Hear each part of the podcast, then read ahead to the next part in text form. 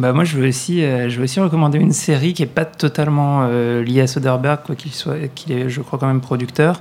Euh, c'est la série, en tout cas, plus particulièrement la saison 1 de la, de la série Girlfriend Experience, qui est donc une déclinaison du film qu'il avait fait avec Sacha Grey. Qui, Qui m'avait bouleversé à l'époque. Ah ouais, le film. Alors moi, Ah ouais. moi, j'aime, moi j'aime bien. Il y a beaucoup, beaucoup de gens trouvent ce film un peu, un peu bateau. Moi, je trouve son approche hyper intéressante. Faut le voir comme le film post post euh, 11 septembre. pour. Exactement. Ouais. Et, euh, et en fait, euh, euh, la, la- la série hein, est intéressante et liée à Logan Lucky euh, pour une raison en particulier, c'est que dans la saison 1, c'est euh, Riley Keough qui, euh, qui joue le, le rôle principal.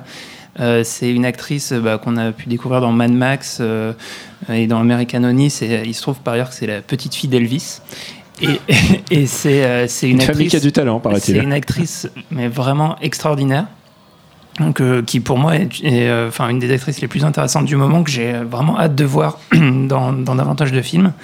Et, on peut voir l'étendue de son, talent dans cette série où elle joue le rôle d'une jeune juriste qui va devenir call girl de très, très luxe. Et, on voit un peu hein, le côté, enfin les dessous de ça, un peu la descente aux enfers.